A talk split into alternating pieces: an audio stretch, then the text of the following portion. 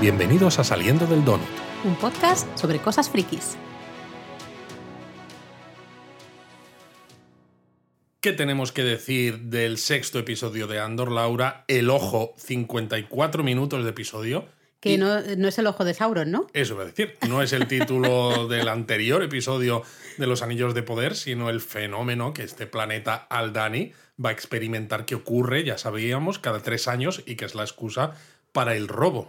Pues tú has dicho qué tenemos que decir de este episodio, pues un montón de cosas. Yo solo es que no sé qué decir. Sinceramente, llevo con la boca abierta desde el primer episodio con esta serie y hoy creo que no sé qué decir. Cuando ha terminado el episodio te lo he dicho, ¿no? Digo, esta serie es brutal. De lo mejor que hemos visto en los últimos tiempos, no solo de Star Wars, sino en general en series. Sí, señor. Eh, me deja alucinada.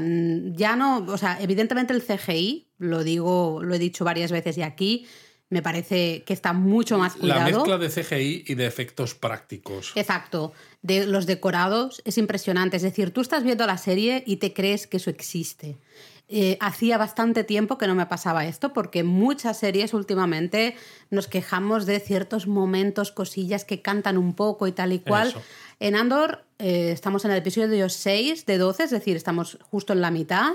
Todavía no me ha pasado y espero que no me pase. Eh, yo es que estoy alucinada con esta serie. Sí, tiene una construcción de personajes muy estupenda, pero bueno, hablaremos de ello un poquito más. Y es curioso, ¿no? Porque es un episodio que es un money heist, ¿no? Un asalto al tren del dinero o un Ocean's 12. Bueno, la casa de papel, ¿no? Bueno, efectivamente, ¿no? Es un tipo de trama muy clásica al final. Totalmente. Hemos visto muchas películas de este, con esta temática, pero que realmente funciona muy bien. Y eso que todo, bueno, bueno, iba a decir cosas, pero ¿qué tal si ponemos la sirena? Porque estoy seguro de que diga lo que diga, me voy a meter en arenas movedizas y algún donutero va a decir, Luis, que nos estás spoileando. Venga, pon la sirena. Ahora ya con la sirena me siento un poquito más tranquilo y relajado porque lo que quería decir es que no es un episodio con muchas tramas como mm. otros que hemos visto. No ocurren muchas cosas al mismo tiempo, sino que quitando un poco de epílogo casi, se puede decir, al final del episodio, todo el episodio transcurre en este planeta, en Aldani, y todo tiene que ver con ese con ese asalto a la base imperial para robar este dinero. Eh, entonces dices, ¿cómo puede funcionar tan bien cuando solamente estás enseñando un solo escenario, por así decirlo, y siempre con los mismos personajes? Totalmente de acuerdo, es, es un episodio súper intenso te mantiene pegado al sofá. Yo reconozco que cuando me has dicho que duraba 54 minutos, he dicho, ostras, qué, qué largo, entre comillas, ¿no? Estaba con el café todavía, ¿no? Era un poco, bueno, venga, va, ponlo. Eh, se me ha pasado volando, he estado hasta me he incorporado un poco en el sofá en ciertos momentos de estás con los nervios a, flor de piel y es eso básicamente solo, básicamente esa trama, ¿no? Que yo creo que de nuevo este mini donut, ya creo que te lo di ya la semana pasada, pero te lo vuelvo a dar porque te lo mereces, de pensar, ¿no? Lo de que decíamos introducción, nudo y desenlace. Realmente este episodio se siente como el desenlace de, este nudo ¿no? de tres episodios. Em, brutal, no sé, eh, está muy chulo, se siente como, como ese final y lo que tú decías. Luego hay unas escenitas que te dejan ¿no? la puerta abierta a la siguiente un poco trama o lo siguiente que va a pasar, ¿no? Sí, porque en este, digamos, en este arco argumental de tres episodios ya hemos visto pequeñas píldoras de cosas que habían pasado en los tres primeros episodios, es decir, que no son arcos argumentales de tres episodios que son totalmente eh, ajenos a lo demás, totalmente no, hay una Línea de fondo una línea que lo va conectando todo. Exacto. Y cada vez, a medida que vamos añadiendo episodios, se va complicando un poquito más todo lo que hay de fondo. Y eso a mí me parece que está genial. Y es curioso porque es un episodio en el que decimos todo transcurre en Aldani, en este planeta, pensábamos al principio, bueno, pues este va a ser un donut muy cortito, seguramente, pero es que hay un montón de cosas que contar porque el episodio tiene un montón de escenas que invitan a la reflexión sobre los propios actores, sobre el guion, sobre la rebelión, sobre el imperio, sobre en qué situación está cada uno, eh, cuáles son las lealtades de cada personaje. Pues empezamos, si te parece, hablando de los imperiales, porque... Mm. Eh, es si algo nos permite hacer este episodio, como bien decías, es ver un poquito más, conocer un poquito más a esos imperiales que en lo que hemos visto de películas Star Wars, en algunas series, eh, al final siempre era un poco lo mismo, ¿no? Los que mandaban y Son mandaban. muy mega malos. Sí, los megamalos y ya está, ¿no? Y aquí, en el episodio de hoy de Andor, hemos podido comprobar un poquito más, bueno, que es gente como tú y como yo, al final, que en muchos casos. Bueno, yo solo sí soy que- malo, no soy mega malo. No, es lo que iba a decir, ¿no? Que en muchos casos se dejan llevar por esa sed de, bueno, de ir creciendo, de ser mm, mejores o de obtener mejores puestos, o a veces etcétera. también es simplemente La el- inercia, ¿no? Un poco de. una inercia o a veces incluso el decir, eh, no sé si esto está bien o no, pero es que no me lo quiero ni plantear, ¿no? Sí. Esto es mi, tra- Es este es mi trabajo, trabajo. ahí estoy donde, donde estoy, que me piden que haga no sé qué. Pues bueno, ¿no? Los, eh, los jefes que hay por arriba ya decidirán ¿no? o ya asumirán responsabilidades si esto no está bien o no. A mí me toca obedecer y hacer ciertas cosas. Comienza con esa conversación entre el jefe de guarnición. Sí, y el comandante el- de la sí, guarnición. No sé, el coronel. Creo que es, es que está el comandante, que es el de la, el de la barba, este así más gordito, y un coronel que ha ido a ver el, el Claro, fenómeno ¿cuáles este son del los que están tomando como el café? Que Este, están... el comandante, que ese es el que está permanentemente en la base, Vale. y el coronel que ha ido eh, a ver un poco el, el fenómeno este de el ojo. Claro, es muy gracioso porque les ves a los dos con unos termos de café o caf, ¿no? Que creo que es la bebida que se mencionaba en el primer episodio. Sí, que entendemos eso, es que es como el café. Vamos, ¿no? Entonces están ahí los dos señoros con su termo de, de café y hablando, ¿no? Un poco de, de sus cosas, hablando de. Fíjate, el. Ostras, es que da muy mal rollo esa conversación porque dice, Buah, que a la gente esta del planeta les tienes que saber manejar, ¿no? Y es esa manera de pensar con tanta superioridad de la gente que vive en ese planeta, ¿no? Y que está esperando eh, con toda su esperanza y toda su religión, digamos, a este, este fenómeno del ojo, ¿no? Y dice que, claro, en, en el pasado la, una migración de este tipo podrían haber sido 15.000 personas o algo así. Eso es. Y que ahora como les han ido manipulando, ¿no? Les han ido dando cosas que saben, ofreciendo cosas que saben que ellos no van a querer y tal y cual, eh, y luego poniendo como bares, eh, bueno, Exacto. digamos bares, eh, lugares Sí, sí, de descanso, ¿no? A lo largo del camino dice, "Buah, ahora más o menos, pues serán unos 60 los que vayan a llegar, ¿no? Es el... Exacto. Buah.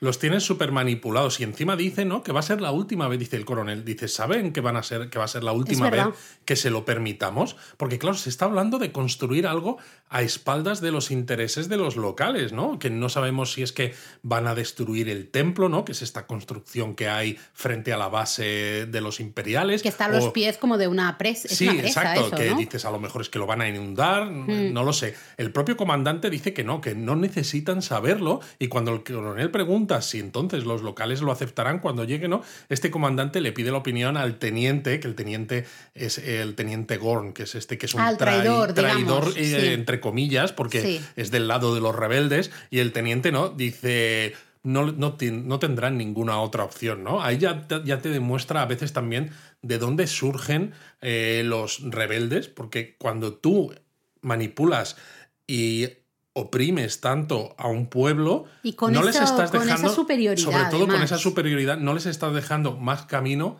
que rebelarse muchas veces. Sí, totalmente. Luego hay también una escena como, entre comillas, divertida, no sé si divertida es la palabra, pero se ve a este jefe, ¿no? Con, con su familia que se están preparando para recibir justamente a ese grupo de locales, ¿no? En la, en la ceremonia. Y está el señor diciendo, algo pasa, ¿no? Con, mi, con, con una especie de cinturón, con mi banda ceremonial. Mm, Han cogido, están cogidos. Y es como, señor, mm, yo creo que su barriguita es Bueno, lo que... se lo dice la mujer, le dice, igual es que tú te has expandido. Ya, que ha sido como, señora, por Dios. Está el niño, su hijo, que esto es, yo creo que es de las primeras veces que lo vemos tan claro, ¿no? Eh, está el hijo ahí, es un hijo de, no sé, 13, 14 años tendrá. Yo creo que menos, O incluso. menos, pues 12, no lo sé. eh, que dice, yo me encuentro mal, está en plan, yo creo que es un poco de no querer ni participar en todo eso. Que es Bueno, como, claro, "Estas son porque le de están padre", vistiendo ¿no? también con uniforme y de todo, pues para quedar bien, ¿no? Y claro, el padre se queja que por un lado, en esa conversación que teníamos antes, tú lo has dicho, es incómoda, ¿no? Y en este momento no nos cae nada bien, pero al mismo tiempo, el comandante le dice a la mujer, dice, llevas quejándote desde que llegamos aquí, ¿no? De que estamos en un sitio que no merece la pena, que es como una especie de vía muerta. Y precisamente es el coronel. Casi, Sí, es el coronel el que, entre otras cosas, se encarga también, ¿no? De, de cambiar destinos, de decir, pues mira, te voy a mandar a ti allí, allá. Entonces tenemos que hacerlo lo mejor posible, que quede todo, que funcione maravillosamente para que me den otro destino, ¿no? Entonces, al final es eso, no es un sentido del deber en pos del, no sé, del orden en la galaxia, ¿no? Que es lo que decía a veces mm. Darth Vader o lo que puede creer el emperador, ¿no? No es una maldad absoluta desde un punto de vista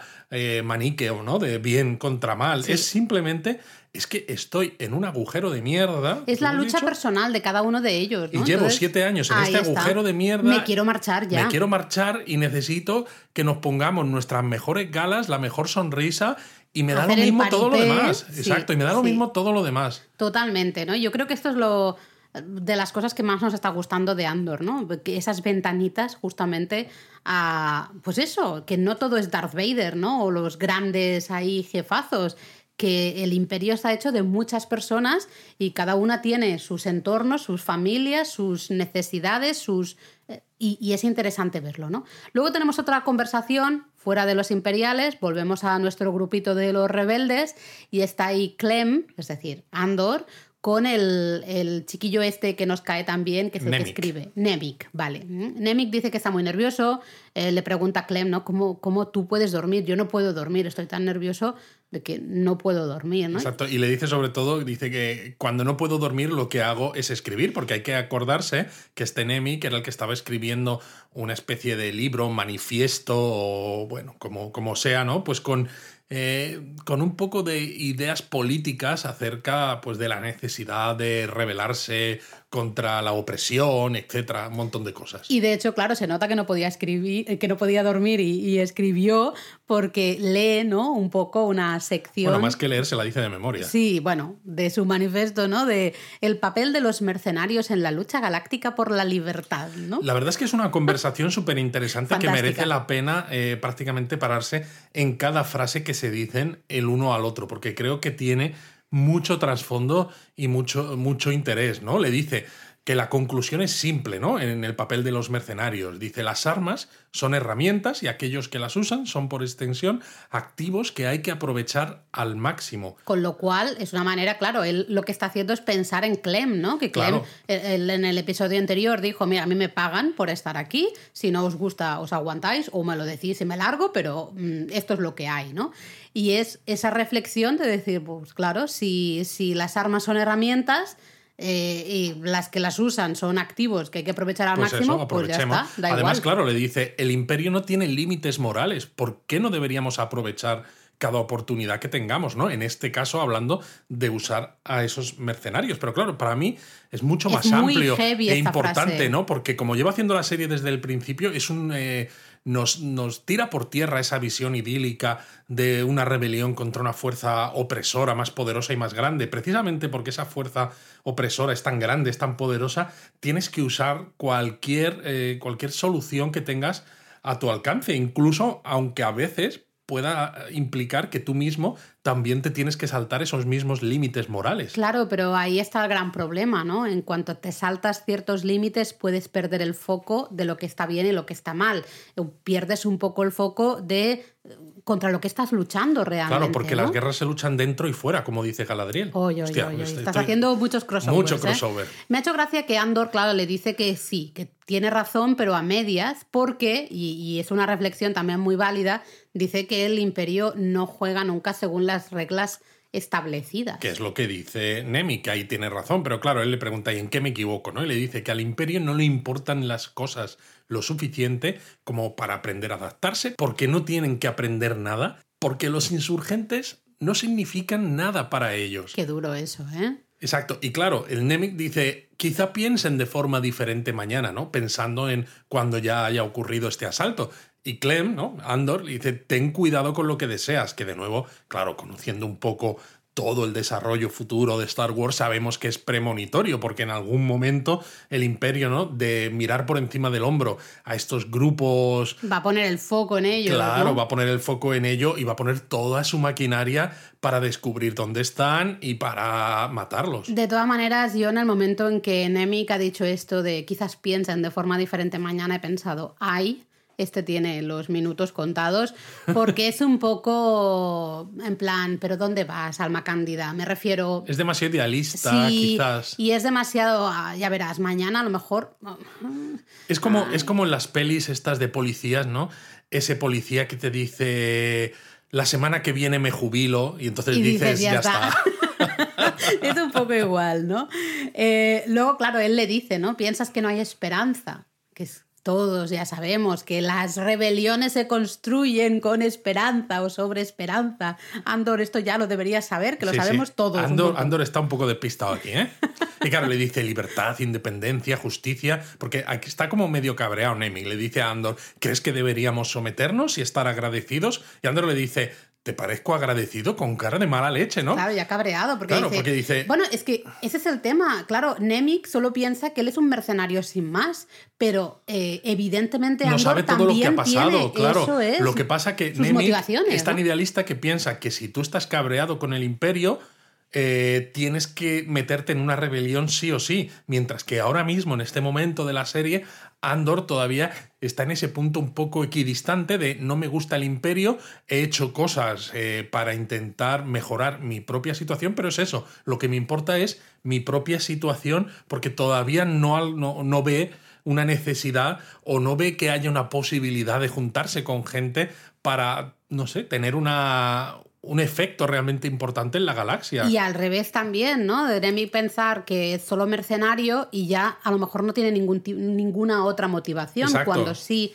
las tiene, ¿no? Y de hecho le dice, eh, no, no, no voy por ahí. Me alegro al menos de que estés aquí, sea cual sea el motivo. Pero bueno, la respuesta ya de Andor es terrible porque le dice no te preocupes, estarás bien, dormirás cuando esto acabe, que es un, digo terrible porque es un mega spoiler, porque claro, Nemik va a dormir, aunque no de la manera que él espera. Dormirá para siempre. Para siempre. Bueno, eh, en este momento también vamos conociendo un poco las motivaciones o lo que mueve a- al grupo, ¿no? A estos grupitos. Y de hecho hay uno, el que hace de cabo, ¿no? Como medio, de Exacto. Medio jefe. Sí, este que Eh, es negro con bigotito. Sí, Tamarín, creo que se sí. llama, eh, nos comentan, no se comenta que fue justamente soldado de asalto y que por eso es tan así marcial y le gusta dar órdenes, ¿no? Y ser un poco el, el jefe de Total, y que creo que era soldado de asalto cuando mataron a la familia de Cinta. todo. Que No, cuando... bueno, no sé si fue Algo así, o, ¿no? o que eh, Cinta dice, eh, o sea, Andor se queda como muy sorprendido, ¿no? En plan, wow, fue soldado de asalto y dice, tendrías que haber visto la cara de Cinta cuando se enteró porque, claro, mataron a su familia. O sea, Claro. los soldados de asalto mataron a su familia, con lo cual ella evidentemente Claro, Laura, pero fíjate que no hemos visto soldados de asalto todavía Ya. en Aldani. Todos Ya. son soldados del ejército. Los soldados de No, pero asalto claro serán que de ellos otra unidad. vienen de otro lugar, claro. Claro, pero. Sí, no, no sabemos cuándo o fue sea, que, esto que realmente. es posible que este Tamarin fuera parte de ese destacamento de soldados de asalto que se cargaron a la familia de Sinta. No queda claro, ¿no? No, no lo sabemos. Bueno, a esto van llegando los, los locales, ¿no? Los danis, que son escoltados por guardias imperiales, les eh, acompañan hasta ese templo, ¿no? Que veíamos a Sí, los todo el pies rato del valle. como diciendo eh, que, no, que no haya problemas, que se sientan bienvenidos, pero claro, dices, ¿cómo se van a sentir bienvenidos? Si estáis ahí con Estás las ahí armas. con las armas constantemente para que no hagan nada raro, es, es muy incómodo. Y ahí hay una escena que a mí me ha parecido muy divertida porque los jefes imperiales ¿no? salen a recibirles, están con unas ganas que no veas. o Ahí sea, vemos que el comandante se ha conseguido poner esa, esa capa y Y esas cinturón cintas, ese. esos cinturones o lo que sea. Dice, bueno, Y bueno, y van con. eh, usa al hijo para que lleve unas. Se ve que el- eh, hay una ceremonia de intercambiarse pieles, ¿no? Eh, que el- de hecho uno de, los, de, de estos jefes imperiales dice: "Pf, Estas pieles que huelen fatal, esto es un asco, no sé qué. Y total, ves al pobre hijo, que es el que es obligado a llevar las pieles, ¿no? Se intercambian ahí las pieles y a mí lo que me ha hecho más gracia de todo es que los danis, los locales, en cuanto se marchan estos imperiales, eh, queman la piel que han recibido de los imperiales. Me ha hecho mucha gracia porque dudo que esto sea parte de la ceremonia, ¿no? sino que básicamente es un no les soportamos. Eh, tenemos que hacer el paripé. Ellos están haciendo paripé, nosotros estamos haciendo paripé, aquí todo el mundo está haciendo paripé. Todos hacemos paripé. Eh, pero no voy a tener aquí unas pieles estas mm, que me han dado esta gente a la que no soporto, ¿no? Entonces, el quemarlas ha sido brutal para mí. Ha sido gracioso también porque, claro, ellos hablan en su propio idioma, en el idioma de, de Aldani, y el teniente este Gorno, el que está con los rebeldes, pero que todavía nadie lo sabe, hace de traductor porque habla el idioma. Recordemos ¿no? que en el episodio pasado se dijo que se había enamorado de, una, mujer local, etcétera, etcétera. Y es gracioso porque traduce como le da la gana, ¿no? Y hay un momento en el que el jefe de los Danis, eh, que, que como tú dices, Laura, no aguanta los imperiales y demás, cuando oye lo que el teniente traduce, eh, le mira sorprendido porque dice, esto no es lo que ha dicho el comandante, ¿no? que, demuestra además que aunque está todo el rato hablando su propio idioma, lo hace también para tocar las narices porque es de lo poco que tiene para protestar en cierto modo, hmm. porque evidentemente entiende el básico. Sí, sí, sí. Eh, en fin, se masca la tragedia un poco, vemos a esos rebeldes, se van preparando eh, conectan sus radios, eh, consiguen, ¿no? Al final. porque recordad que los tenemos divididos, las chicas están por un lado y el resto de chicos por el otro, ¿no? Entonces, las chicas están, hay un momento que están escondidas como debajo de unas rocas y se asustan un montón porque llegan unos soldados imperiales, ¿no? Y ahí hay un momento eh, de tensión porque una de ellas, eh, Cinta, saca el arma. Sí, la Bell como que la para y demás, pero lo gracioso es que se ve, ¿no? Una escena a través de la. un trocito de, espacio que hay entre las rocas y se ve a ese, uno de los soldados haciendo pis. Sí, que yo es lo primero que he pensado, ¿no? Cuando, por ejemplo, te estábamos viéndolo y tú dices, ay, yo he dicho, no, se están parando justamente a, a hacer pis porque se veía claramente, ¿no? Y, bueno, la conversación que tienen es asquerosa, porque como están hablando de hacer pis y además es un momento de tensión, porque ellas dos, Bell y Cinta, ¿no? Piensan, nos van a descubrir y demás, te piensas que eso es todo lo importante, pero si te paras a escuchar la conversación, el, el, soldado que está meando está hablando básicamente de que violó a una local y lo cuenta de una manera súper mundana, como si fuera lo más, lo más normal del mundo. A mí me, ha dado, me ha dado mucho asco. Esa superioridad, ¿no? De nuevo, hasta los, las bases, ¿no? Los soldaditos un poco que no pintan nada, entre comillas, pero se sienten con esa superioridad moral eh, en ese lugar, ¿no? Por encima de, los locales. Pero bueno, ha sido interesante también verlos haciendo pis. Bueno, a mí me da igual eso. No, claro, pero me refiero que en muchas de estas... Interesante, interesante no es, Luis. Bueno, ha sido interesante porque en muchas de estas series o películas, sobre todo cuando hablas de bien contra el mal, ¿no? Parece que los protagonistas nunca tienen necesidades fisiológicas como el común de los mortales, porque están a otro nivel y es porque no vamos a, gastar tiempo de metraje en contar estas cosas, ¿no? Pero yo hago un episodio en el que dos personajes se iban a la cama, ¿no? Se acostaban juntos. Aquí, ¿no? Vemos a uno haciendo pis. Es decir, es todo súper mundano. No hay ese, ese maniqueísmo que decíamos, ¿no? De bien contra mal directamente, sino que es que todo en el episodio, todo en la serie nos muestra gente que son, pues, como tú y como yo. Sí, sí, sí, totalmente. Eh, al final, bueno, vemos a las chicas que bucean a través del, lago hasta la base de esa como presa, ¿no? Digamos, suben por la pared, vemos que colocan un dispositivo, luego veremos que es para mm, cortar, las, comunicaciones. No solo dejan un canal eh, libre que es en el que ellos están comunicando. Exactamente. Y bueno, eh, dicho esto, ¿no? Bueno, ellas están por ahí en la base. Eh, luego, pues eso, el teniente este, una vez que se ha gestionado el tema de la entrega de regalos con los danis, no sé qué, cuando está ya a punto de comenzar esto, este fenómeno del ojo? pues le pide al grupo de cuatro soldados falsos, porque hay varios grupos, que le acompañen dentro, ¿no? Y aquí es donde empieza ya la, la acción, pero puramente a tope, porque claro, entran en la base y estos rebeldes reducen al imperial que había en la puerta y, como no, pues también al comandante, a su familia, pero este coronel, pues que ve que las cosas se están liando, saca una pistola y apunta a Nemik, al chico que escribe estas cosas políticas que había hablado con Andor. Entonces se quedan en un momento, ¿no? Hay un momento de tensión. De qué pasa, ¿no? ¿Qué va a pasar? Exacto, porque nadie se atreve ni a soltar las armas, ni a disparar. Eh, hay, parece como si estuvieran en tablas, ¿no? Y dices, ¿cómo resolvemos esto? Pero llegan las chicas, justamente, y creo que es Cinta la que dispara a ese coronel y ahí se lía. Se lía, porque todos se ponen nerviosos. Porque, claro, bueno, ponen a mordazas a, a la mujer y al hijo del jefe y a él básicamente se lo llevan porque lo necesitan para que abra esa cámara acorazada donde se encuentra el dinero. Que oye, qué sorpresa lo del, lo del dinero, porque yo pensaba que sería una transacción electrónica o algo un poquito más rápido, pero no.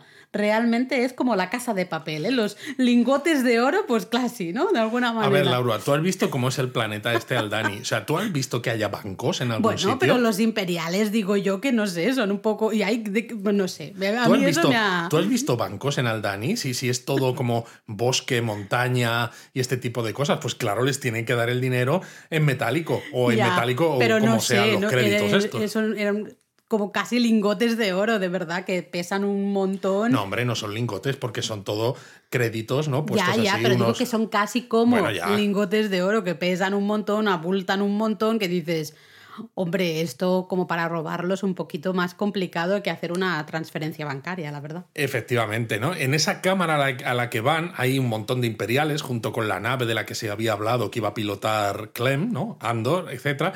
Y estos imperiales están jugando a cartas, que yo supongo que será el Sabak, porque básicamente es el juego de cartas que se lleva mencionando en Star Wars desde que Star Wars es mundo casi, ¿no? Es el juego con el que Han Solo le gana el halcón milenario a Lando Calrissian, etc. Pero bueno, no, su- no sé si es Sabak o no, pero los rebeldes... será un guiño y ya está. Claro, sí. los rebeldes les pillan por sorpresa y bueno, pues consiguen acceder a la cámara del dinero. Básicamente ahí se arma, se arma todo porque ya, a ver, consiguen primero controlar un poco a ese grupo de imperiales que estaban jugando las cartas para que les ayuden, ¿no?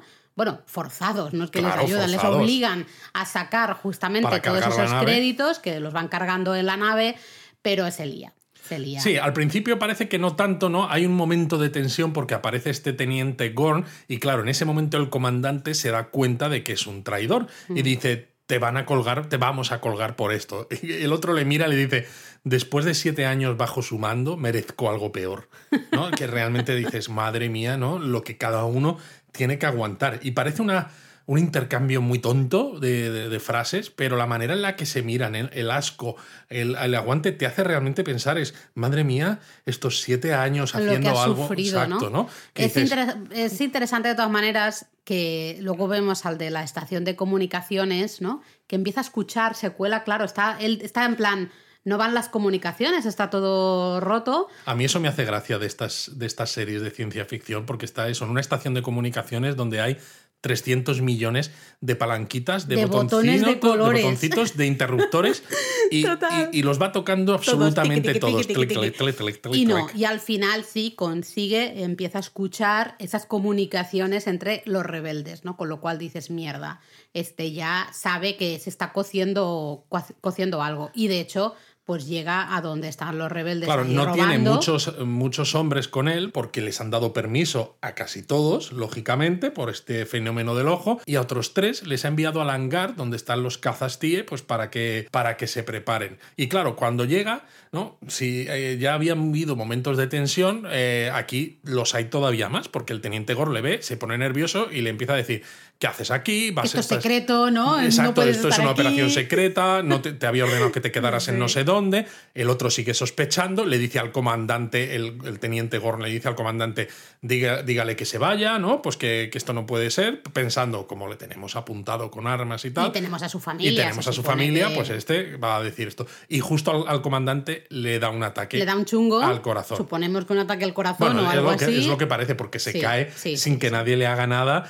y dices, ay Dios mío, Y ay, Dios mío, tal cual, porque se lía, empiezan a disparar, todos son todos, y, y esto es un, es un pifostio eh, mortal, ¿no? De hecho, bueno, hay un momento que, por cierto, mini punto para mí, me lo tengo que dar, porque yo ya dije en otro donut que las dos chicas estaban liadas, que, te- que eran Sí. pareja, eh, y aquí se confirma. Sí, han tenido una escena así una cariñosa. Sí, sí, sí. Eh, pero bueno, empieza, se lía, se empiezan a disparar y evidentemente pues sale mal. A mí me ha flipado mucho que se cargan personajes de una manera muy poco ceremoniosa, que en parte también está bien, porque es verdad que hay personajes que los hemos visto en este arco y que no tienen por qué volver a salir, supongo que otros sí, pero por ejemplo el teniente Gorno, este que estaba con los rebeldes desde dentro de la base, hay un momento que casi si pestañeas te lo pierdes porque le disparan, se cae al suelo, pero la acción sigue súper rápida. Y la cámara ni siquiera, ni siquiera se, para. Se, ve como cae y ya está. Totalmente. Y dices, pero, pero, pero, pero, pero te lo has cargado ya, pues da igual, ¿no?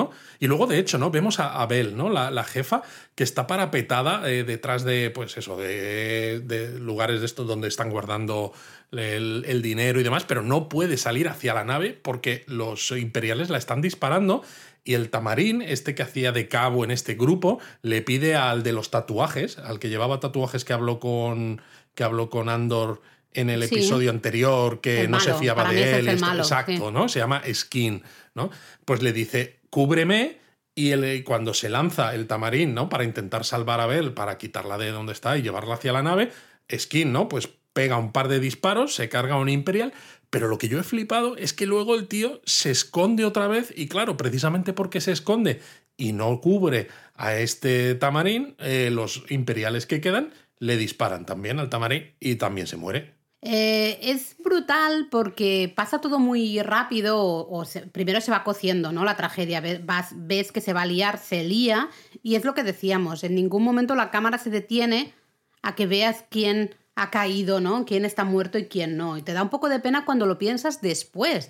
Pero en el momento no tienes ni tiempo de pensar, no. ostras, pues mira, el Gorn, fíjate, pobrecito, ¿no? Después de estar siete años aquí, querer su venganza, ha muerto, ¿no? Bueno, su venganza, eso, ¿no? O algo en contra de los que le obligaron a quitar, a, no estar con la mujer que quería y su promoción y todo eso. Pero es duro, ¿no? Pero total. Pero es muy real. Sí, sí, sí, sí, porque al final es que en ese momento no te da tiempo a estar llorando la, muerte o acercarte. Cuando te están disparando, bueno, yo me lo imagino, no he estado nunca en esa situación, por suerte, pero eh, no puedes estar mirando a ver si alguien está bien o no está bien. Si, le han disparado y tú ves que no se mueve, está muerto, pues está muerto. Y de hecho transcurre todo tan rápido que, por ejemplo, este personaje, el que tenía los tatuajes, ¿no? Que hablaba con Andor, que decíamos Skin, eh, ya nos parecía un poco capullo en el episodio anterior por la desconfianza que tenía de Andor, porque claro, nosotros estamos viendo la serie de Andor, sabemos que Andor es un buen tipo, ¿no? Con sus cosas, pero es un buen tipo, y dices, hmm", pero claro, dices, le entiendes un poco porque el Andor ha venido de mercenario, no les ha contado según qué cosas, y casi aquí de nuevo en esta, en esta pelea con lásers y demás, de nuevo si parpadeas casi te lo pierdes, porque es eso, ese momento en el que él como que se esconde, parece muy natural, pero al mismo tiempo es de una cobardía tremenda en el sentido de, me has pedido que te cubra, yo no te quiero cubrir porque yo no me quiero exponer, si te matan a mí me da igual, porque mi objetivo realmente es otro. Y en ese momento también se vuelven otra vez a disparar las alarmas en la cabeza, ¿no? al menos en la mía, de cuando estás viendo el episodio, dices, estoy viendo lo que creo que he visto. Bueno, él lo que este tío es de fiar, realmente. Él quiere salvar su culo. Claro, pero estás con un grupo de rebeldes y tiendes a pensar, ¿no? En ese concepto de rebelión que teníamos, aunque la serie se está encargando de llevar ese concepto de rebelión pues por tierra. Más realista, sí. Mucho más realista. Entonces, bueno, se consiguen meterse en la nave Andor, nuestro amiguito Nemi, que el, el uh, estudioso, Bell y justamente Skin, ¿no? Has dicho que se llamaba el, el, imbécil este, en la nave, pero se cuela, vemos que se cuela un imperial, el imperial agarra a Andor, casi lo asfixia, pero por suerte nuestro amiguito Nemik le dispara justo en el momento justo. Entonces Andor eh, pone la nave a toda velocidad. Eh, claro, y ahí tenemos un problema porque uno de los contenedores de dinero, de estos que pesan un montón, que decíamos, ¿no? Que una transferencia hubiese sido un poquito menos pesada. Un poquito menos. Pues aplasta a Nemik, ¿no? Exacto, aplasta a Nemik, ¿no? Y dices, mm, parece que no está muerto, parece que sigue vivo, pero eh, tela marinera lo que se viene. Claro, la nave va por un rail, ¿no? Mientras está dentro de la base y en el momento en el que sale de la base, sale del rail, se lanza al suelo, al cielo, que está precioso con el ojo este a tope, es una maravilla, ¿eh? Lleno de bólidos ahí en, el, Sí. en el cielo, espectacular. Luego, luego, si no, hablamos un poquito más en las conclusiones. Y a mí hay una escena que me ha gustado mucho ¿no? en, en todo este momento, porque hay un eh, momento ¿no? que estos soldados imperiales que el, eh, aquel cabo manda a los cazas TIE se ven cómo llegan a los cazas TIE que están colgados del, pues de, unas, eh, de unas vigas en el, en el techo, que los hemos visto a veces también incluso en las pelis nuevas. Sí, pero yo creo demás. que no tan bien como aquí. Claro, y nunca hemos visto a los pilotos cómo entran en los es. cazas TIE, ¿no? Y les vemos cómo bajan las escaleras, cómo abren la compuerta superior de la cabina del caza, del caza TIE y cómo inician todo el proceso de encendido de los sistemas del- del propio caza. Y me ha encantado. Sí, yo de hecho, viéndolo en directo, te lo he dicho, ¿no? He dicho, wow, esto me mola mucho porque si lo habíamos visto parecido, yo desde luego no me había No, quedado no, nunca con, habíamos con visto, esa escena. nunca me habíamos visto esto así y Me ha parecido brutal. Claro, eh, sigue, sigue la tensión. Andor necesita saber dónde tiene que ir, dónde tiene que mandar la nave, y los otros están intentando primero, ¿no? Liberan a Nemec del peso de, de esos créditos que le han caído encima. Él dice, Nemec dice que no siente las piernas, está un poquillo para allá. Entonces Bell, ¿no? Le mete pum, un pinchazo de medicina o algo para, para que Sí, el para tío que se quede despierto. ¿no? Y medio estabilizado y demás, porque claro, al principio no sabemos muy bien por qué le están diciendo a Andor, espera, espera, y es que parece que Nemec tiene un dispositivo con información acerca del ojo, de, pues, de dónde esos van esos bólidos y demás, decías, y que él Sí. sabe interpretarlo de forma que le puede decir a Andor qué rumbo tiene que tomar Qué ruta, sí, ¿no? Claro, precisamente para que no sea peligroso, porque una de las cosas que ya habían comentado, ¿no? En el primer episodio de esta subtrama era que lo del ojo, ¿no? Yo lo dijeron, dice, es muy bonito desde aquí abajo, pero es un infierno desde arriba. Nadie quiere volar cuando el ojo está en pleno apogeo. Y tal cual, porque Nemec le dice, sube, ahora baja, no sé qué, le da unas coordenadas.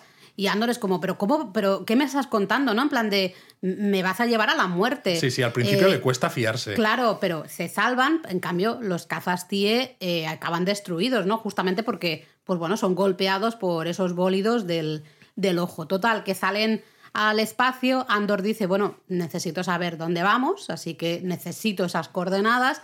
Y curiosamente, el, el Curiosamente. skin este, el capullito este, dice que conoce a un médico y que deberían intentar ir a curar a Nemec, ¿no? Claro, aquí parece como que está muy preocupado porque ha sido gracias a Nemec que han escapado. Entonces da esa sensación de que, oh, bueno, eh, igual no me fiaba mucho del skin este, pero simplemente pues porque están haciendo algo que es muy peligroso y hay que comprenderle. Mm, eh, pero no, la verdad es que no. Spoiler, spoiler, es un capullito y ya está, ¿no? Eso es. Curioso el doctor o la doctora, no sé, creo que es una doctora, eh, con cuatro brazos. Claro, Es así no me como- extraña que sea una doctora con cuatro brazos. ¿no? Bueno, sí, Fácil, tiene ¿no? cuatro, pero no tiene un sitio de donde sujetar el, el suero, porque vemos a Bell eh, con la mano sujetando el, el suero Sí, es un poco salino o- cutre, es un poco o algo cutre. así, ¿no? O sea, está Sí. claro que es una doctora de esta de bajos fondos para cuando necesitas que no pregunten cosas de, de dónde vienes, qué Bueno, ha pasado. De hecho, recuerda a Maz Kanata, ¿no? De la trilogía Nuevas. No sé si son las. Sí, yo diría que es de la, misma, de la misma raza o algo Sí, así, ¿no? Sí, sí. Eh, vemos esa operación que, spoiler alert, acaba mal. Madre Eh, mía, Laura. O sea, nuestro amiguito muere. Bueno, aquí ya sonando la se sirena. nota, se, puede nota, decir. porque estás ahí spoileando Y todo. fuera está justamente el capullito Skin hablando con ah, Andor y básicamente nos demuestra que sí, que es un cabroncete, porque básicamente le dice, oye, nos repartimos el dinero, nos largamos y, adiós muy buenas, ¿no? Bueno, para dar un poco más de contexto, le dice que él calcula que hay unos 80 millones de créditos, que fijaos, fijaos si es importante porque juraría recordar que en aquella conversación en uno de los episodios entre Mon Mothma y Lucen, cuando él está hablando ¿no? de que necesitan dinero y ella dice que cada vez es más difícil eh, mover dinero de una cosa a otra, creo que estaban hablando de 200.000 créditos. Tú imagínate si les llega 80 millones de créditos la de cosas que van a poder hacer, ¿no? Esto dicho así. Y claro, le ofrece, dicen, pues mira, 40 millones de créditos cada uno. Yo no sé pilotar la nave de carga esta, pero conozco una luna, ¿no? Que está a 8 parsecs de distancia, que no hay nadie y tal, podemos ir y luego ya nos separamos. Eh, Andor se queda flipado, le pregunta por su hermano y el otro le dice que supuestamente era la causa, ¿no? Por la que Skin se había metido en la rebelión y el otro le dice que, que hermano ni que hermano, que él no tiene ningún hermano, ¿no? Con lo cual nos queda claro que sus motivaciones al final eran otras y que todo esto era, era un paripé, ¿no? Realmente. Exacto. Entonces parece que Andor se lo piensa un momento, se levanta y dispara. Y le mata. Es muy heavy Es este muy momento. heavy. Me ha recordado un poco al episodio 1, cuando mata a esos, Sí. esos policías, no recuerdo qué Sí, eran, los ¿no? corpos Sí, estos, los exacto. de seguridad Eh, corporativa. porque realmente ves una decisión, pum, mata, o sea, ostras, matar a alguien, es que ya no es eh, Claro, pero- stunearlo, es que es, es- ah, me parece muy heavy. Estunearlo, Sí, madre mía. eh, o sea, sí. atontarlo, no sé cómo se Atontarlo. dice en español, ¿no? Eh, es heavy, o sea, tenemos a nuestro protagonista, Creo ¿tú que en lo español dicho? lo traducían como eh, poner los blasters en aturdir. Aturdir, bueno, pues aturdir, no, no es aturdirlo, sino es matarlo. Y es muy heavy porque es de nuevo el protagonista de la serie. Eh, supuestamente tú lo has dicho ande- antes, ¿no? Andor es como, entre comillas, el bueno. Ya es el bueno, es un bueno con muchos grises. Claro, pero aquí también se entiende un poco y me explico. Bueno, primero me ha impresionado la rapidez con la que desenfunda, porque se levanta, saca la pistola y dispara, que es que no te da tiempo ni a pensar. O sea, cuando empiezas a pensar en lo que ha hecho, Skin ya está en el suelo con un agujero ahí en el pecho del blaster, ¿no? Entonces, claro, yo he pensado y digo, mira, pues ahora nos vamos a tener que hacer camisetas que digan Andor Shot First, ¿no? Además de las de Han Shot First, ¿no? El Han que mató a Grido, que yo también tengo la de Bor Shot, Shot First, ¿no? Para hacer otro crossover aquí con Hamilton. Y claro, piensas, "Jo, qué mala persona es este Skin, ¿no? Andor debería a lo mejor No. pegarle un tiro, no, No. sé, ¿tú crees que no? No, eh, yo no Pero yo sí pienso lo he eso. un No, poco. yo no pienso eso para nada. Yo lo que pienso es, hostia, eh, Andor, qué heavy eres, ¿no? Y que eso, qué de grises tienes, porque no es normal. Pero no si es... es- normal pegarle eh, Sí. un disparo a. Ya sé que la situación en la que están, que Andor es quien es y todo el rollo, ya lo sé, pero no. O sea, realmente en ese momento dices. Es que me gusta esta serie porque Que no sí. son buenos contra malos, Que justamente. Eso está claro, pero creo que aquí hay un motivo y que muestra, ¿no? Pues eso, que Andor está muy solo y que él lo que hace también es pensar en su supervivencia. Y me explico. Porque si tú le dices que no, Que no quieres compartir ese dinero, Skin te mata. ¿No? Entonces dices, vale, esta no es una opción, con lo cual a lo mejor le tengo que matar yo antes.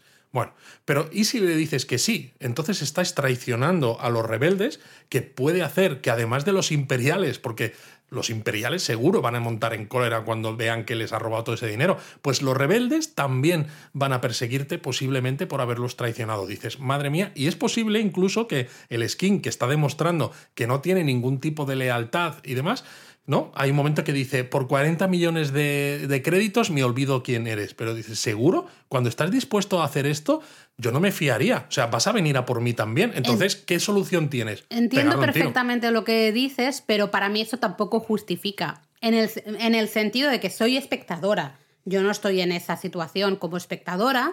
Lo que quieres de tus héroes, que supuestamente son buenos, es que siempre si- sean buenos, ¿no? Que se mantengan en la línea de lo que está bien y lo que está mal. Eh, el problema que tenemos es que Andor está en una situación que ya de por sí no es una buena situación. Claro. Ahí no está el bien, está en el, en el mal. Eh, y hace un poco relación a lo que él habla justamente con el chiquillo este, el estudioso, ¿no? Que le dice, mm, a veces las cosas es que eh, van como van, en el sentido de que te tienes que saltarle un poco las normas, porque si no, el mal mm, avanza, ¿no? No sé, me refiero, yo lo que digo es que como espectador a mí me ha sorprendido muchísimo. Entiendo todas tus teorías de por qué le tiene que matar, pero en mi, mm, no sé, eh, llámame infantil si quieres. Infantil. Vale, pues ya me has llamado infantil, pero eh, atúrdele. Mm, Pero entonces te le, persigue. le atas, ¿no? Le atas y te lo llevas. Y vas a hablar con Bell y le dices, oye, ¿qué hacemos con este? Y te lo llevas y te lo llevas a, al grupo de los rebeldes mayor y que decidan Pero si qué no hacen con sabes, él. si solo conoces a Lucen Ya lo y, sé, no ya lo sabes, sé. y no sabes dónde vive Pero Lucen, Laura. yo es co- como espectadora te estoy diciendo es lo que espero. A la vez es lo que me ha gustado del episodio. Que justamente, esto lo decíamos en el primer. No, no, claro, sí, a mí me ha gustado donut. mucho. No es blanco y negro, no es buenos contra malos y ya está. Aquí está todo eh, muy mezclado.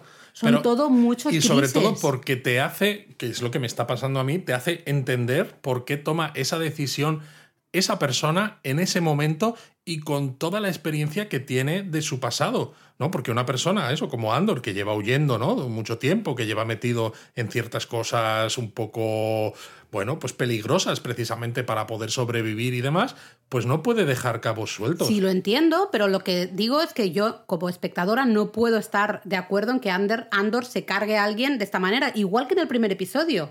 Eh, lo que pasa es que aquí todavía es peor porque se supone, se supone que es alguien, un compañero de rebelión, que resulta ser alguien que tiene sus motivaciones y, sus cosas. Y que de rebelión no tiene nada, porque no es ni siquiera. Hablábamos, ¿no? en, el, en el donut anterior, no, es que este, este tipo, el skin, pues claro, ¿no? La venganza, porque un familiar suyo, el imperio, le había casi forzado a que se suicidara, que es lo que él cuenta, pero es que en realidad el propio Skin tiene cero lealtades a, a, nadie. Es sí, estamos de acuerdo. Su propia lealtad a sí mismo. No me estás entendiendo lo que, lo que quiero decir, ¿eh? que justamente me ha gustado, pero no puedo decir que eh, evidentemente es lo correcto que le mate.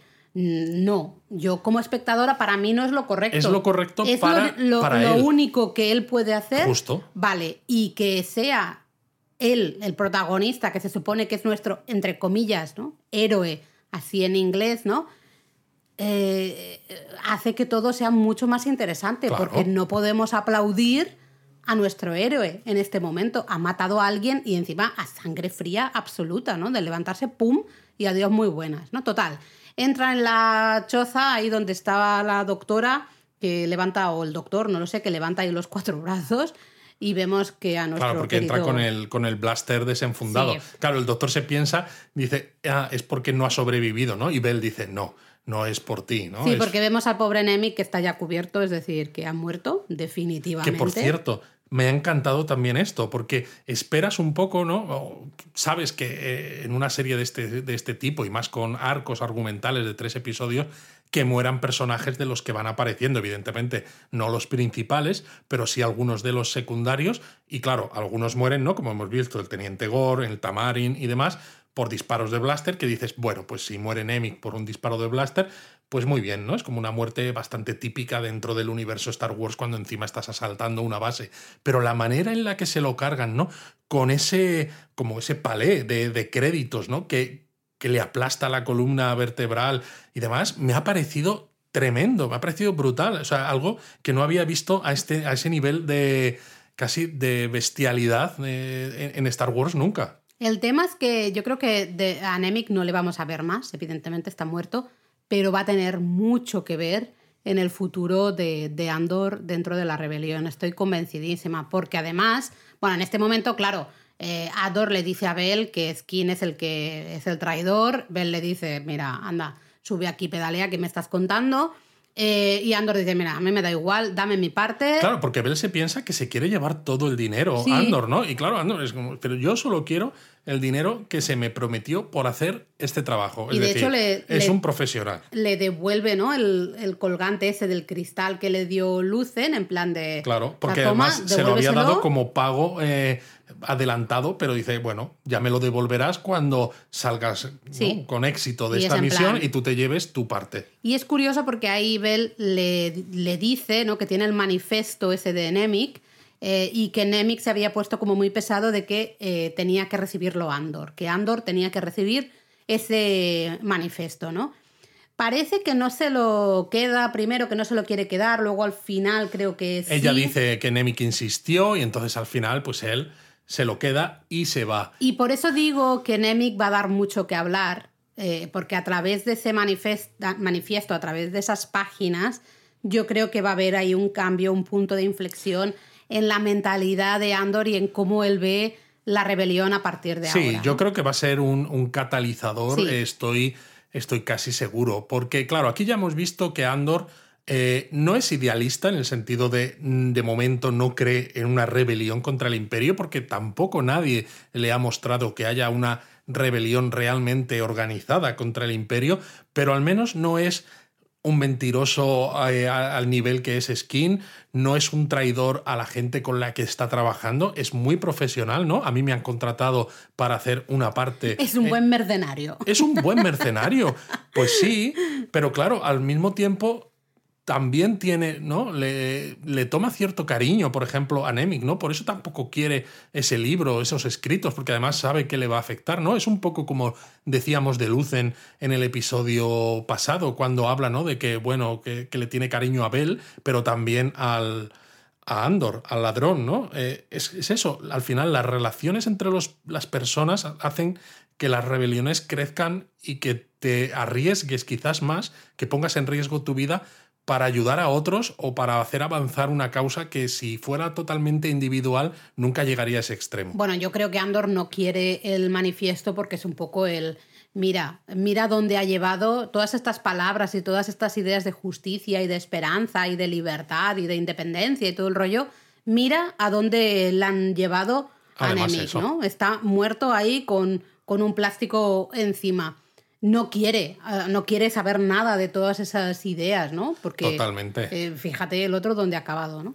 Ha habido una parte de todas maneras que me ha parecido muy interesante en la conversación que tienen Skin y Andor, antes de que Andor le pegue el tiro, ¿no? creo que le dice Skin que, que, son iguales ellos dos, ¿no? Como que, que han salido de un agujero y que lo que hacen es pisar cabezas para poder salir, ¿no? Para poder salir de ese agujero. Y claro, me ha gustado porque es verdad que no son exactamente iguales, pero la cara que pone Andor, ¿no? Algo le hace, le hace clic en la cabeza, ¿no? En plan de, pues igual sí somos un poco, un poco parecidos por, precisamente por el propio camino que lleva el personaje de Andor, que ha estado en sitios súper chungos, donde eh, ha necesitado a veces pisar ¿no? a otros para poder sobrevivir, ¿no? Pues esos soldados corporativos del primer episodio, eh, el propio Skin ahora, ¿no? Cosas que luego pasarán, ¿no? Que él mismo en Rogue One decía, he hecho cosas terribles, ¿no? De hecho, en Rogue One le pega un tiro a un informador porque se acercan los soldados imperiales precisamente para que no hable. Hmm. Y no es que le guste hacerlo, porque se le ve cara de, no quiero hacer esto, pero Claro, es que son las necesidades del tipo de vida que llevas. La base es la misma. La base, en base, eh, son iguales. Lo que pasa es que eh, vemos ya, al menos en Andor llevamos viendo, ya desde el primer episodio, que recordemos, mató a esos dos cuerpos, pero estaba buscando a su hermana. Eh, tiene un código ético, tiene una parte... Esa parte... Es su código ético, quizás no es un soy aquí el más bueno que los Jedi. No, pero me refiero, hace ciertas cosas, pero tiene una base eh, personal entre comillas, buena, ¿no? De, ese cierto código ético que en cambio el skin, bueno, le mueven tiene otro código ético, no le mueven otras cosas. Sí, sí, sí, en este caso. Y a mí me ha gustado mucho además también el desde el punto de vista de personaje lo que ocurre, porque podríamos haber pensado, bueno, pues a partir de este arco argumental, Andor ya va a estar más metido en esa rebelión, sobre todo porque este dinero, lo que decíamos, le va a ayudar a Lucen a montar pues una estructura un poquito más fuerte, pero creo que tiene sentido porque sería raro que Andor ya se metiera en la rebelión. Y por un lado piensas, es que claro, él no es el traidor, ¿no? Es más traidor Skin que, que él. Pero claro, él genera desconfianza porque ha llegado el último a este grupo, nadie conoce cuál es su pasado, nadie conoce quién le ha metido ahí, la propia Abel tampoco se fía de él porque encima reconoce que es un, mercenario. Para mí es lógico que piense que está mejor solo. Sí, porque todavía no ha visto en ningún momento, tampoco ha visto qué tiene de bueno participar realmente en esa rebelión. Porque y que nadie se va a fiar de él, ¿no? Entonces es para qué me meto en esto. Ni siquiera es de si se fían o no se fían en él, es realmente, ¿qué saco yo de esto? Él, en el, al principio del primer episodio, está buscando a su hermana. Es una cosa como muy personal y muy básica. Y la discusión que tiene con Lucen en la nave cuando están llegando a este planeta es precisamente un poco eso, ¿no? El, Lucen le dice que haga este trabajo y él le dice, es que yo no, quiero, yo no quiero meterme en estos es que él no, quiere, no está buscando... Eh, cosas grandes, ni objetivos grandes, ni tiene estas mega motivaciones de eh, paz y justicia y tal y cual.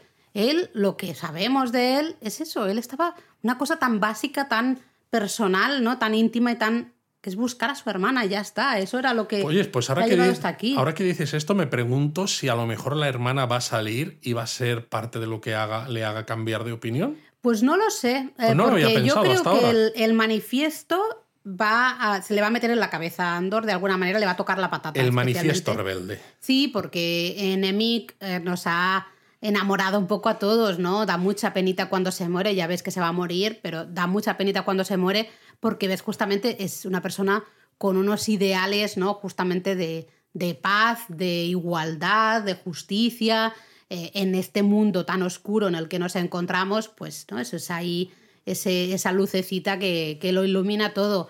Creo que las palabras de Nemik van a afectar mucho a Andor, no sé si lo suficiente como para que haya un cambio, entonces a lo mejor la hermana aparece por ahí, quién sabe. Pero bueno, realmente acaba el capítulo como de alguna manera acaba aquí, ¿no? Sí, porque lo que queda es una especie de epílogo en, en Coruscant. Sí, totalmente. Vemos primero una escena muy curiosona, porque solo se ven esos imperiales de inteligencia eh, corriendo hacia la sala de reuniones, todos con la cara un poco de uy, uy, uy, pasa algo, ¿no? Exacto, y este jefe, el, el, comandante de inteligencia, ¿no? Les dice que cuando estén ya todos reunidos, les dice que avisen a sus familiares que no van a ir a dormir y que espera sus planes de represalia para la medianoche. Es decir, que ya están, evidentemente. ya han se salido han las noticias ¿no? de que ha habido un asalto en Aldani y que ha sido un asalto además, pues eso, que se han llevado un montón de dinero. Es una escena súper cortita y luego tenemos otra escena muy cortita que está Mon Mothma dando un discurso en el Senado, ¿no? Exacto, volvemos a ver el Senado, ¿no? Que ya lo vimos en la trilogía de películas de los episodios 1 al 3, pero claro, en este caso el Senado está medio vacío. A mí me ha recordado a veces al Congreso de los Diputados en España, ¿sabes? Que, que Sí, pagas que dinero, que dices, deberían estar allí trabajando, pero nada, están los senadores con sus buenos sueldos, toda una Sí, buena porque vida, yo vengo al despacho a trabajar y, y si no vengo no cobro, ¿eh? Pero bueno, en Efectivamente, fin. y nadie trabajando, ¿no? Pero claro, en este caso dices, me, me gusta además que se, lo- que se muestre así, porque para algunos, como Mothma, que son más idealistas, todavía quieren intentar hacer algo, porque precisamente de lo que habla Mon Mothma, ¿no? Es de ese grupo de alienígenas del que hablaba con su marido hace dos episodios, de es que se ha decidido que les vamos a cortar los suministros y entonces se van a morir de hambre y tal. Ella todavía quiere ayudar y quiere hacer algo, pero el Senado en ese momento, si ya se ve, ¿no? Hasta las propias cápsulas donde está cada senador tiene el símbolo del imperio. Sabemos que hay un emperador que es el que lo controla todo con mano de hierro. El Senado es simplemente pues un juguete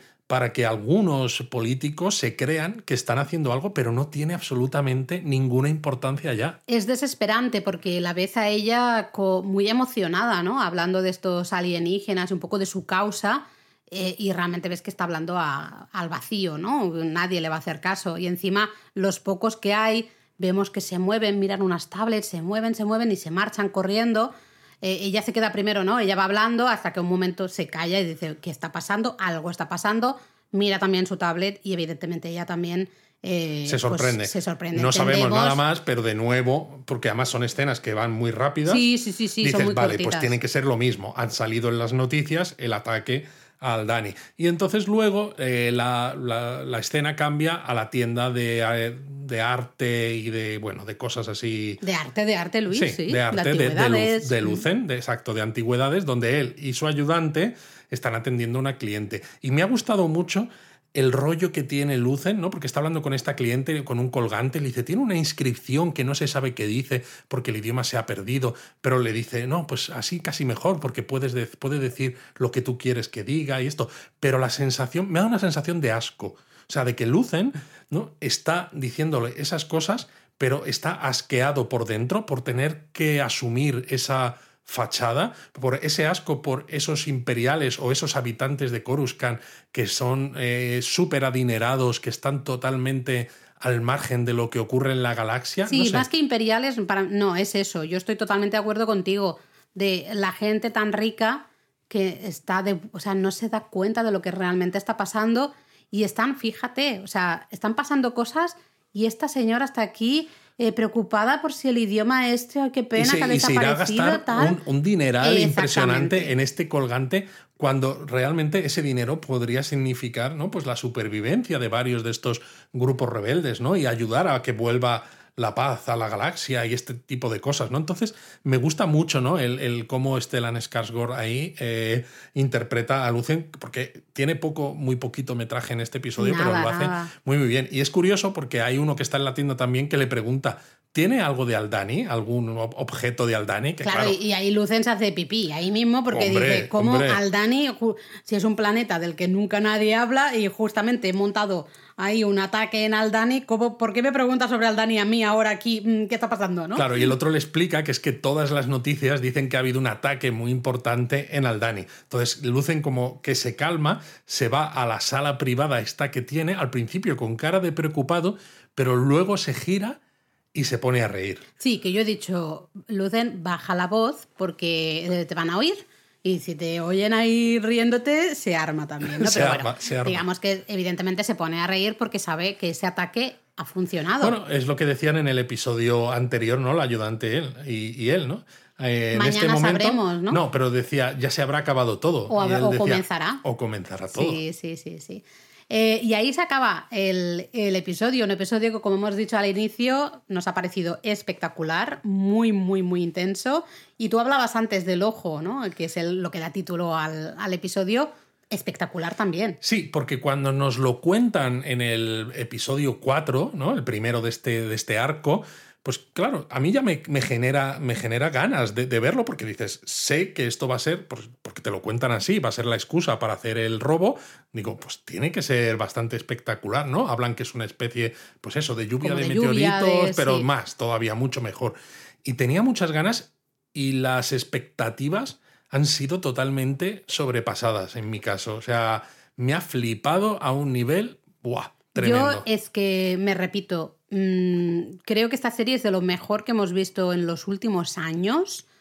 Las últimas series que hemos visto, o que estamos viendo, eh, hay momentos en los que el CGI, digamos, que no termina de estar bien. Ya sabemos que hay muchos problemas con los equipos de CGI que no dan abasto y que a veces pues, hay productos que están un poquito en el límite de lo que es aceptable o no es aceptable.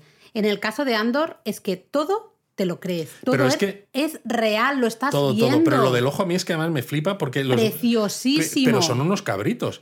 Porque empieza, ¿no? Como con una especie de bólido en el cielo que dices. Bueno, claro, solo uno. Claro, pero al, principio piensas, bueno, pues no está mal, pero ojo, esto es lo que me habían prometido, ¿no? Esto es aquello que era tan peligroso de estar volando. Dices, pues tampoco es para tanto. Y claro, cuando lo ves al final, Brutal. Te- te Eh, mueres. pero lo- lo- a mí lo que me flipa y lo que me ha dejado descolocadísima al final del episodio es eso, que dices, es que esto es real, o sea, esto Sí. existe, esto está pasando en algún lugar de la galaxia y hay una cámara ahí, lo está grabando y me lo está mostrando eso aquí, es lo ¿no? que decían en Star Plus. Wars, ¿no? Eh, a long time ago in a galaxy far, far away. Es flipante. Eh, yo estoy, de verdad, que no sé qué decir ya, ya lo he dicho al comienzo, eh, de esta serie. Me parece alucinante. Y me encanta además también, eh, que en este episodio se ve muy claramente, lo hemos hablado ya un poco, pero esa ambigüedad moral tremenda por todos los lados, ¿no? Sí. Es que ya no es solo que, que Andor mate a sangre fría de una manera tan, eh, no sé, tan brutal a, a Skin, sino que cuando están atacando en la base y capturan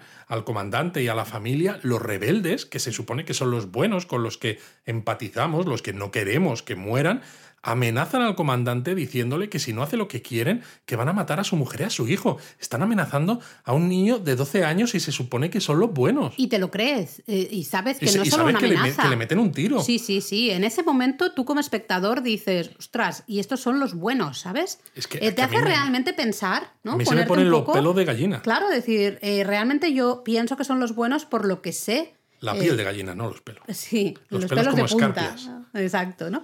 Eh, tú ¿no? Te hace replantearte quiénes son los buenos, quiénes son los malos aquí. ¿no? Además, eso, ¿no? Te muestra un imperio que es muy diferente a todo lo que hemos visto hasta ahora de nuevo, ¿no? Un imperio donde los personajes tienen familias con niños, donde se preocupan por sus perspectivas profesionales.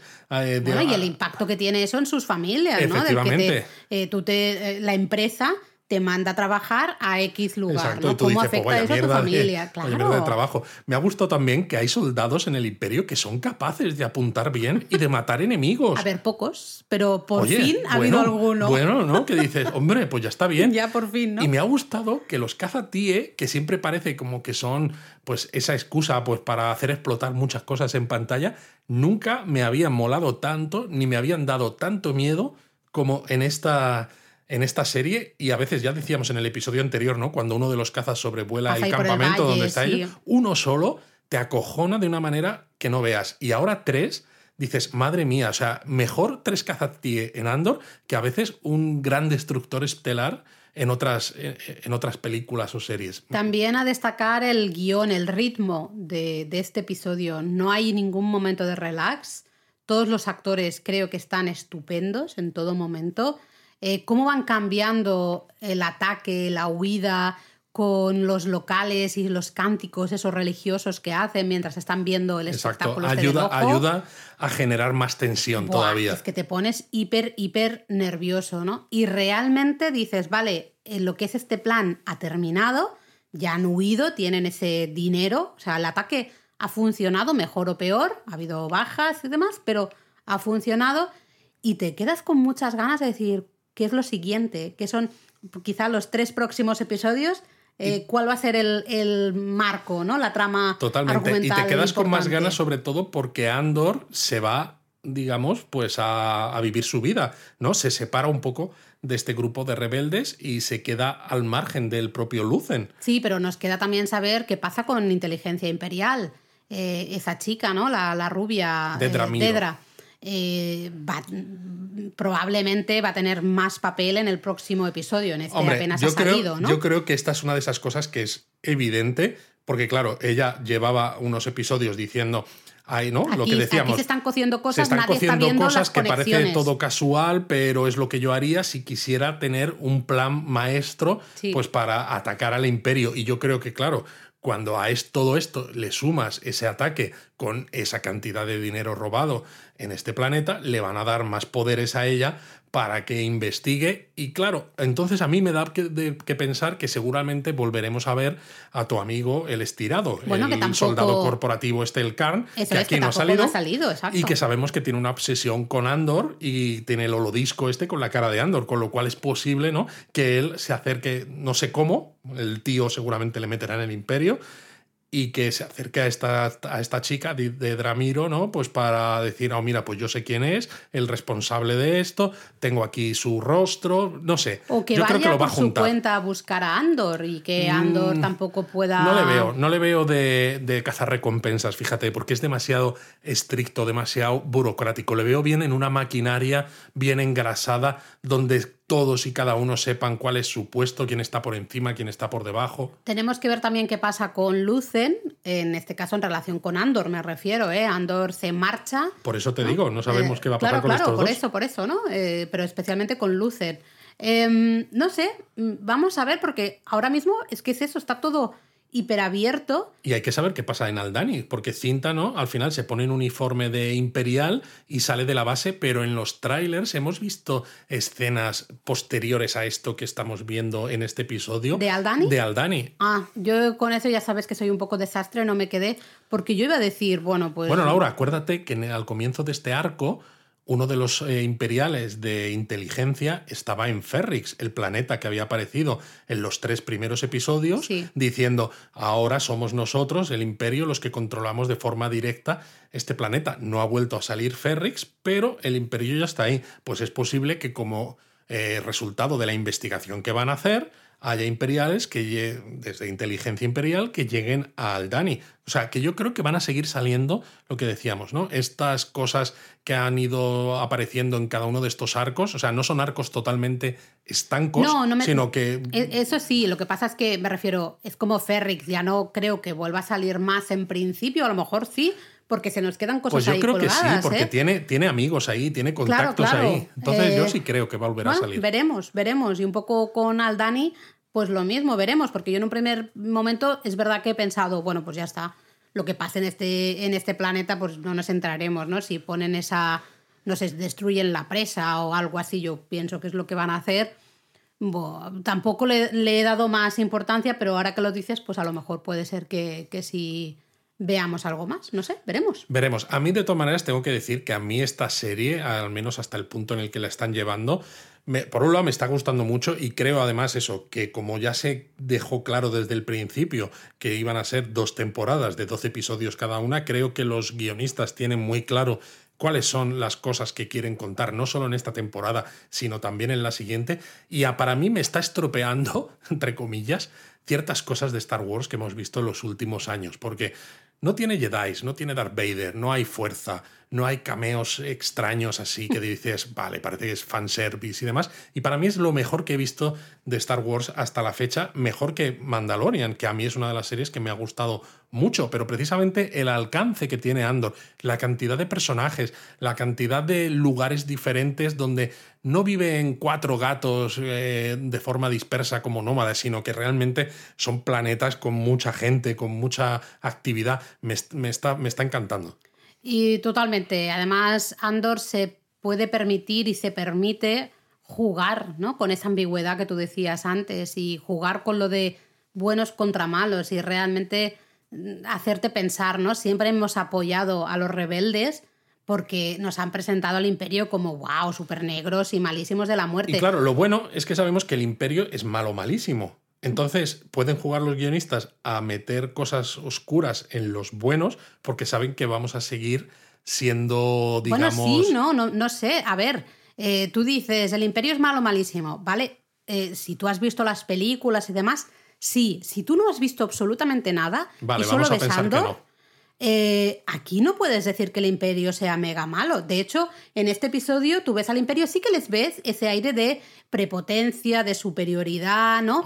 Evidentemente, pero eh, los, fíjate, los de Aldani pueden ir a disfrutar del ojo en su templo y tal y cual, que luego se lo van a cargar, ya lo sabemos, pero... Bueno, y porque han hecho también una especie de genocidio ahí, se han cargado a mucha gente. Me refiero, no sé. Claro, pero ves a tu héroe, que se supone que es de los buenos, matar a gente, pero así, pum, sin, sin pensárselo. Bueno, es que mi héroe, el de los buenos, solo mata a uno. Los imperiales han matado a muchos más en Bueno, para mí da igual si es uno o son diez. Al final, matar a alguien es matar a alguien, ¿no?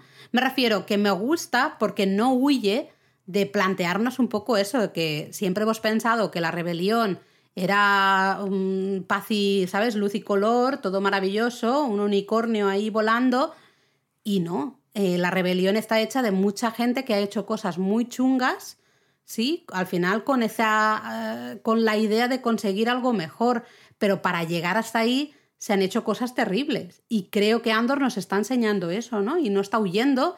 Eh, hay que tener un par de. No está huyendo de ese debate, lo cual hace que la serie pues, sea mucho más oscura, mucho más mucho más adulta, mucho más realista. Totalmente. Porque es mucho más fácil decir, estos son los buenos, estos son los malos. Y entonces ya al público vamos con los buenos eh, y aplaudimos cuando pasan cosas a los malos, ¿no? Pero, pero ostras, eh, aquí no es tan, tan, tan, tan evidente, ¿no? Y, y vemos que los supuestos buenos es eso, hacen cosas muy de malos para al final conseguir su objetivo, que el objetivo estará bien, pero es el gran debate ese, ¿no? ¿El fin justifica los medios? No, bueno, y es incluso la, propia risa de Lucen al final, ¿no? Él ha mandado a un grupo a hacer un asalto.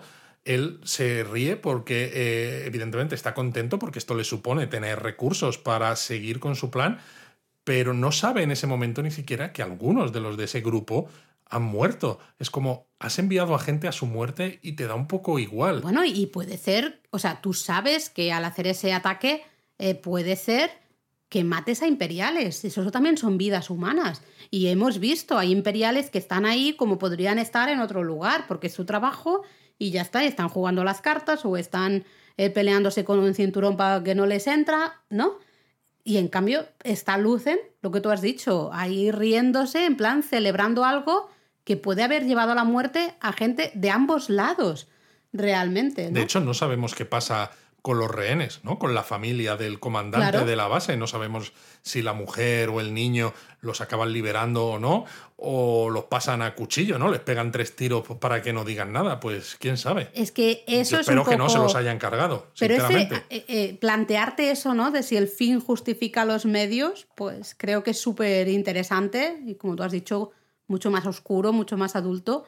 Y creo que es lo que hace que esta serie esté a años luz de muchas otras series. Y me está flipando, ¿no? Porque lo decía yo al principio del Donut, que siendo un episodio en el que prácticamente quitando un par de minutos o tres, porque las escenas estas de Coruscant son muy cortitas, todo transcurre en Aldani con los rebeldes que asaltan y con los imperiales que se intentan defender del asalto de, de aquella manera, que realmente es el donut más largo que hemos hecho de Andor de todos los que llevamos. No sé, no sé cuánto llevamos, estoy aquí charlando, pero bueno, pues vamos a ver qué pasa la semana que viene. ¿Qué ganas?